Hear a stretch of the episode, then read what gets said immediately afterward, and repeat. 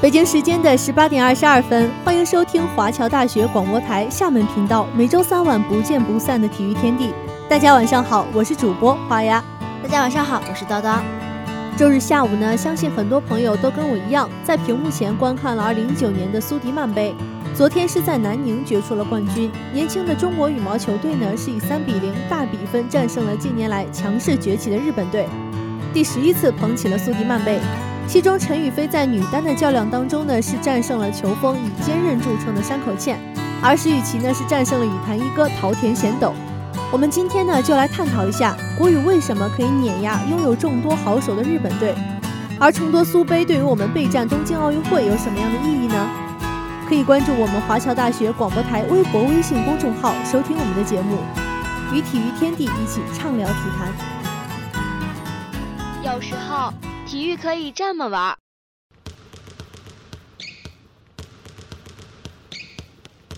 有时候体育可以这么玩。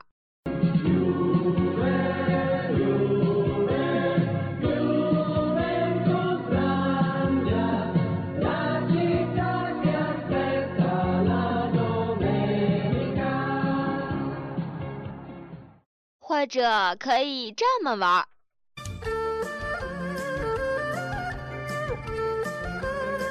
停停停停停停！好像有什么奇怪的东西混进去了。哦，没事没事，只要有亮点，随便你怎么玩。接下来就是体育秀秀。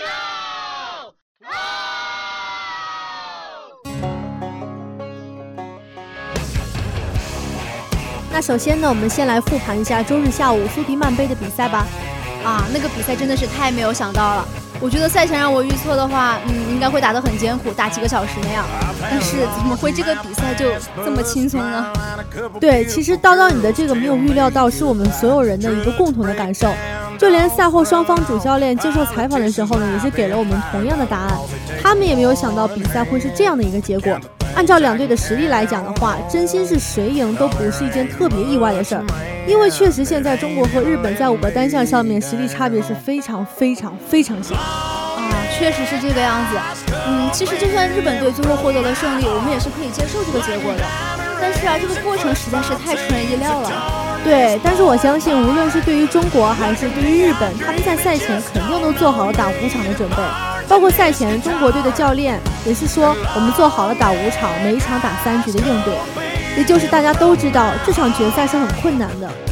嗯，结果赛后呢，到底为什么就是我们中国队能这么轻松赢下比赛，也一时间啊成为了大家讨论的焦点。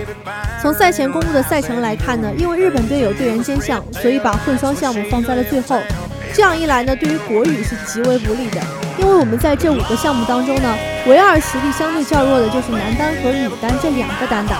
可是男单和女单呢被排在了第二和第三位登场，也就是说呢，可能打完了男单和女单，比赛就结束了，或者大局就已经定下来了。是啊，可是就是在这种不利情况之下吧，最出人意料的就是我们的男单和女单居然都赢了，而且呀，都是那种翻盘取胜。没错，我们在看到陈雨菲面对山口茜的时候呢，其实所有人都不看好他能获胜。包括日本队主教练也讲了，他们完全没有想到陈雨菲能够拿下山口茜。他们变阵派山口茜上场呢，就是想利用山口茜能跑、能扛的这样一个特点。同时，他跟陈雨菲交手记录也占优，他希望呢以这样一种实力、战术和交手记录的优势来把陈雨菲给压制住。不过啊，陈雨菲在那天的比赛当中打的是非常有特点。他在零比一落后之后使用的战术啊，就是调动对手，调动的非常成功。同时有非常积极主动的进取精神，所以才出现了后面两局反而把山口茜打得满地去救球啦。这种状态一出呢，你再能跑，你也不能说每一个球都能救起来。怎么讲呢？他一定是有疏忽的。可以说，昨天陈雨菲的这个表现是整场比赛的一个转折点。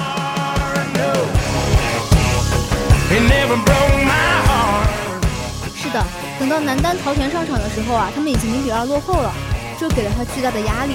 反而石宇奇这边就会轻松很多。没错，其实桃田的输球也是有一定的原因的，因为桃田有体能问题，并且有一定的伤病。日本队在男单方面没有其他选择，基本全泰上了一场就输了，所以日本队一直让桃田在打，所以桃田呢也是十分的辛苦。不过我们从另外一个角度来说的话，施玉琪能够在对手状态不好的情况下把球赢下来，其实这也是种能力。因为我们有看到很多球员在对手状态不好的时候，自己也不正常。这种情况下，在赛场上是屡见不鲜的。施玉琪不但没有受到对手的影响，相反，他体现出了一种非常果断的进攻态度。没错，对阵现在世界第一的桃田贤斗，如果你不用那种密不透风的连续攻击他的话，石宇奇是一点胜的机会都没有。所以我认为呢，石宇奇显然在比赛中想得很清楚，才能在后两局打出这么漂亮的逆转，最终帮助中国队夺冠。嗯，就我们刚刚分析来看的话，我们之所以能够以三比零的比分战胜日本队，可以归结为三个原因。第一个就是我们比较有冲劲儿，这一点是绝对不要否认我们年轻运动员在这方面敢打敢拼的精神。第二点呢，就是我们准备的非常充分，包括施雨琦、陈雨菲，也包括我们的男双，他们真的是在思想上、战术上准备的非常到位。第三点呢，就是我们的主场优势。周日的南宁现场有魔鬼主场的感觉，团体赛的气势啊，死死的压住了对方。嗯，这样看来，三比零的比分也不是那么意外嘛。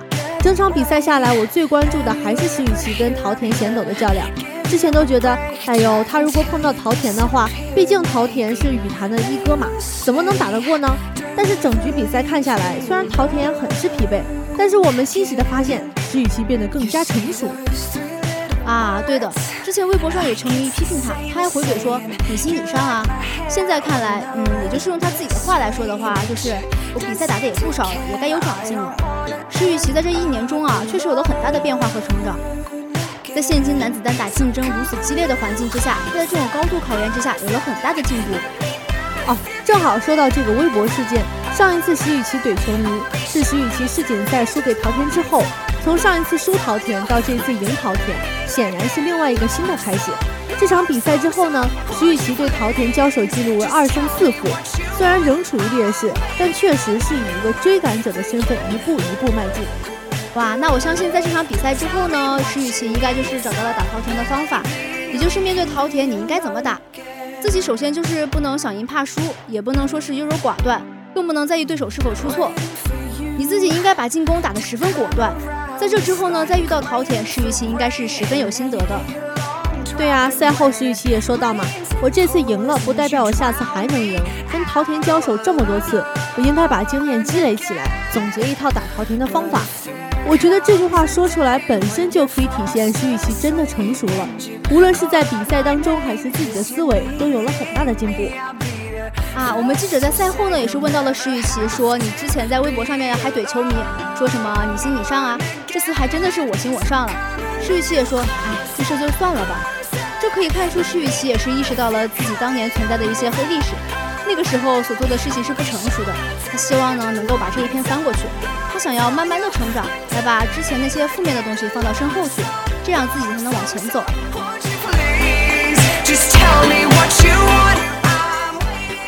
抛开这次胜利不谈呢，国羽这次夺得苏迪曼杯，对东京奥运会的备战有什么意义呢？啊，我觉得吧，虽然很值得高兴，也表明了我们新老交替做得非常的成功，但是对于备战来说，就是有一点点微妙了。因为苏迪曼杯是东京奥运积分赛的第一站，也就是说苏杯开启了东京奥运积分赛，它为东京开了一扇门，而我们是以胜利者的姿态走进这扇门，这对我们来说有一种强烈的心理暗示。那我们到底能不能从胜利走向胜利，还是需要我们所有队员继续努力的。没错，离东京奥运会呢还有一年多的时间。中国嘛有句名言叫“不积跬步，无以至千里”。国羽还是要把眼前的比赛打好，包括瑞士世锦赛以及一些积分赛。东京奥运会现在谈论还为时过早。啊，前途还是十分严峻的。苏杯我们吹响了奥运积分赛的号角，究竟这个号角我们能否在东京吹响，确实还是要打一个大大的问号。因为刚才我们也说到了，这次能够轻松战胜日本，主场因素是不可不谈的。然而我们一年之后到了东京，人家也会有主场优势的，那时候气势就是完全反转了。那我们国羽还能顶得住吗？何况呢，对手不只是日本队，包括印尼、丹麦、中华台北以及韩国，他们都有实力很强劲的球员。无论如何，不要低估我们在东京奥运会上遇到的困难。不要高估苏迪曼杯作为团体赛的成绩所反映出来的我们球员实力究竟如何。真正到了奥运会，是五个单项的比拼，这其中的困难与变数不言而喻。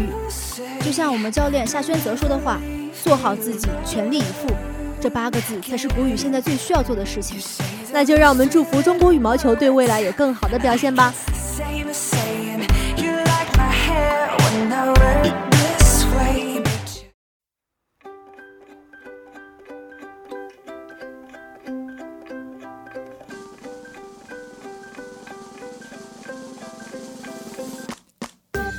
数不清的情节，道不尽的趣事，讲不完的规则，评不完的赛事。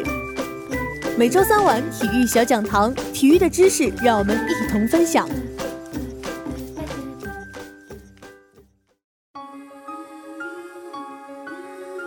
今天的体育小讲堂给大家带来的是对苏迪曼杯的介绍。苏迪曼杯又称世界羽毛球混合团体锦标赛。一九八九年开始举办，两年一届，在奇数年举行。苏迪曼杯是印度尼西亚羽毛球协会代表本国人民向国际羽毛球联合会捐赠的一座奖杯。比赛采用五场三胜制，由男子单打、女子单打、男子双打、女子双打和混合双打等五个项目组成，是代表羽毛球整体水平的最重要的世界大赛，与汤姆斯杯赛和尤伯杯赛齐名。历史上，中国队十一次获得该赛事的冠军。韩国队四次，印尼队一次。这里有全时段的体育资讯。马克西罗德里克斯，他最后一脚的大力射门，皮球击中了门梁，被弹进了网窝。阿根廷人赢在了点球点。这里有全领域的赛事呈现。哇！云德尔助攻卡罗拉斯中后卫在前点的头球后侧，三比零。这里有多角度的话题评论。德国队原有的速度、力量，再加上了传控打法，才使得现在。或者说，他确实已经在他心中形成了一个阴影。至于李宗伟和至于张帅，这里有多语种的明星采访。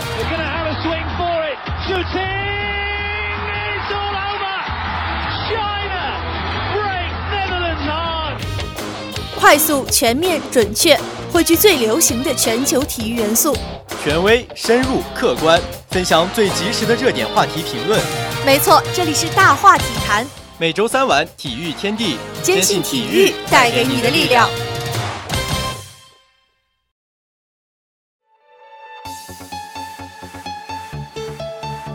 自三月份亚冠开场以来，本赛季小组赛已经持续了两个月有余，六轮九十六场，来自亚洲范围内的顶级强队，在各国间连轴进行。这个赛季，中超仍有四支球队入围亚冠正赛。在小组赛的较量当中，国安成为罪人，四战日韩球队三负一平，未尝胜绩，落寞出局。广州恒大艰难前行，最后一轮惊险过关，霸主雄风不在。吴磊留洋后，上港火力下降。不过，依靠奥斯卡和胡尔克两位大牌球星的超常发挥，上港也在小组赛最后一轮强势晋级。鲁能成为本赛季中超最大盘面，六场十一分，傲视全组，成功小组第一出线。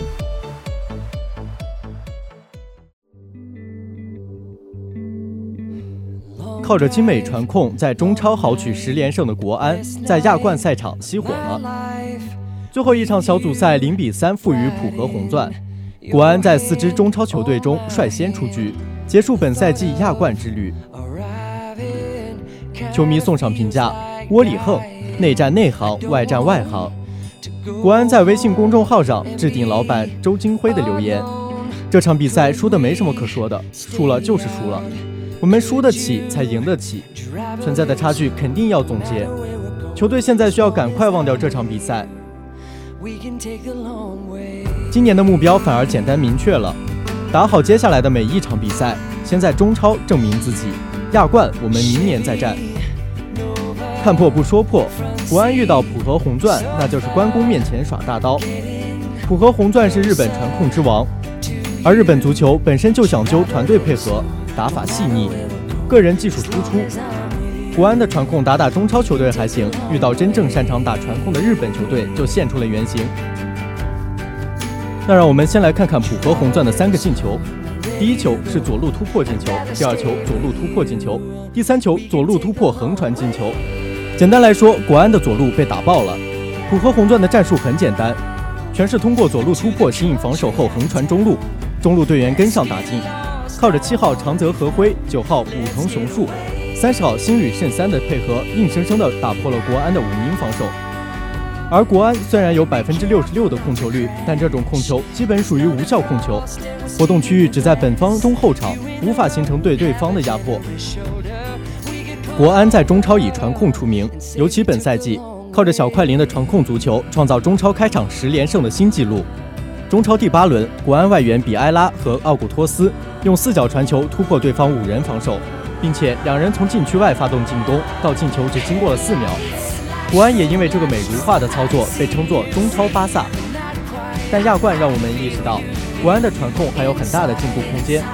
好的传控需要机敏、科学的跑位和最佳的防守卡位，而跟浦和红钻相比，中超球员在对方禁区附近控球、预判、突破、打门的能力，以及防守队员在选位、卡位、配合、个人防守能力上，差距都不是一点半点儿。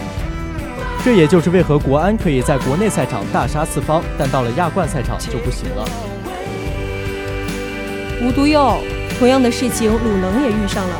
鲁能小组赛最后一战的对手是鹿岛鹿角，鹿岛鹿角也是典型的日本球队，善于打传控、打配合。鲁能不玩传控，靠着三个高个子外援，开场十一分钟就率先头球破门。但鹿岛鹿角不慌不忙，一直在传控。比分落后时，鹿岛鹿角经常通过横传球移动对手，很少形成有威胁的纵向传球。队中球员一点也不着急。前锋土居胜真说：“就算是挤进去，如果没有创造机会，是很痛苦的，只会搞得乱七八糟。虽然比分落后，但有的是挽回的时间。所以鹿岛队的球员丝毫不着急，拿着球斜向传导，把能做的事情做好。”于是，从第六十八分钟开始，鹿岛鹿角在两分钟内连进两球。七十分钟，鲁能球员刘洋前插到大禁区左侧拿球，结果因过度粘球把球丢了。而鹿岛鹿角从刘洋脚下断球后，迅速发起反击，仅通过五脚传球就射门得分。日本职业联赛和中国职业联赛起步时间差不多，也是靠学国外先进经验不断成长。但日本坚持一条道走到黑，说学巴西就一直学巴西，不会中途换成西班牙或者法国。而且日本足球不论是国家队还是职业联赛，其风格是一致的。鹿岛鹿角青训教练高岛雄大曾说过，J 联赛刚成立时，各俱乐部就和足协有个约定。无论足协给出什么样的方向，所有俱乐部都会全力配合。去年世界杯淘汰赛，日本二比三不敌比利时出局，但整场比赛日本队没有龟缩防守，也没有敢死队式的上压，仍然按部就班传球进攻，丢球后原地拼抢，然后再转为进攻，如此反复，成功哪有什么技巧，只是不断的重复罢了。两天前。上港也在亚冠给我们示范了一次好看且有效的门前传控配合。上港五比零大胜蔚山现代。第七分钟，奥斯卡和埃尔克森左路打出小范围配合，埃尔克森倒三角，奥斯卡跟上推射破门得分。真希望在洲际赛场上，国内球队踢出这样赏心悦目的足球更多一点。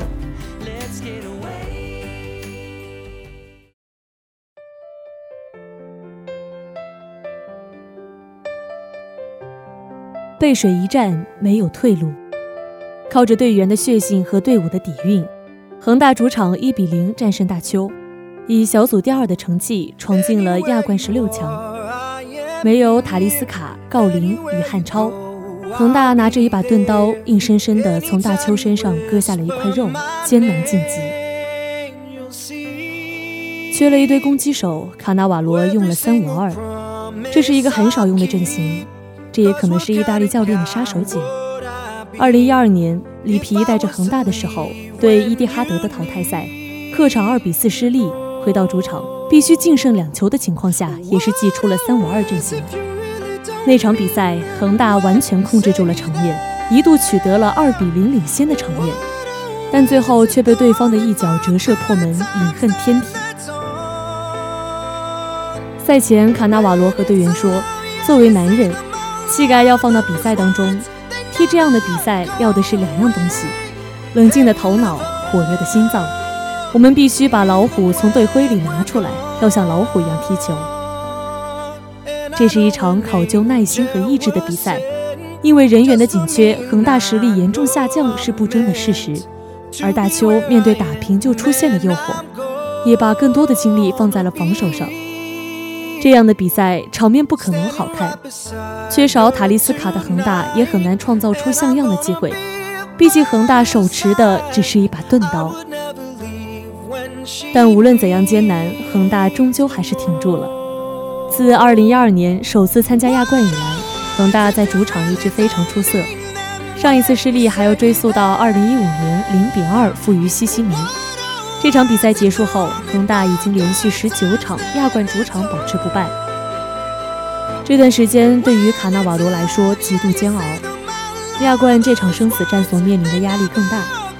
如果赢不了，亚冠小组被淘汰，卡纳瓦罗如何是好？所幸的是，他的队员顶住了压力。中场声响起时，卡纳瓦罗和助手们紧紧地抱在了一起。在发布会上，激情过后的卡纳瓦罗自我解嘲。刘殿座在临比赛结束前还给我表演了个脱手，可把我给吓坏了。亚冠小组出线，但很快就要碰到鲁能，而在中超还要面临着和国安的八分积分差距，所以恒大未来仍然非常艰难。以上就是本期体育天地的全部内容了。播音：叨叨、花鸭、北车、哈哈、二哈，采编：木子、烟花、机务、北车。于教授，呼呼，新媒体瑞格，共同感谢您的收听，我们下周同一时间再见。本周欧洲足坛迎来最终决战，周四凌晨三时，切尔西和阿森纳角逐欧联杯冠军；周日同一时间，热刺和利物浦巅峰对决，英超四强强强碰撞。NBA 方面，周五早九时，总决赛第一场在加拿大枫叶银行开战，最后一战值得期待。